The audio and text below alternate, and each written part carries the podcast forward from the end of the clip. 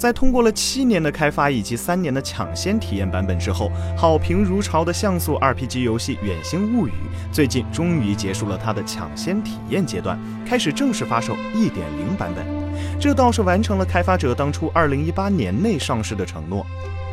本作游戏1.0版本与之前的抢先测试版相比较，更新了巨量的内容。首先是游戏主线剧情的完整，能让玩家对游戏的整个背景有了更清晰的认识。与此同时，也添加了新的小队成员，玩家可以与新的小伙伴一起在跨世界里一起冒险，迎接不同的挑战。与此同时，已有区域也进行了更大的扩展。游戏中的全新区域以及全新的地牢将会给玩家带来更为扎实的探险。当然，1.0版本不仅区域得到了更新与扩展，敌人的种类以及 BOSS 战也会有新的增加和变化，这也为玩家带来了更为有趣的游戏体验。据悉，《远星物语》现已经在 Steam 商店正式发售1.0版本，自带官方中文语言，国区售价为八十八元，并有免费试玩 demo。感兴趣的玩家不妨就去尝试一下吧。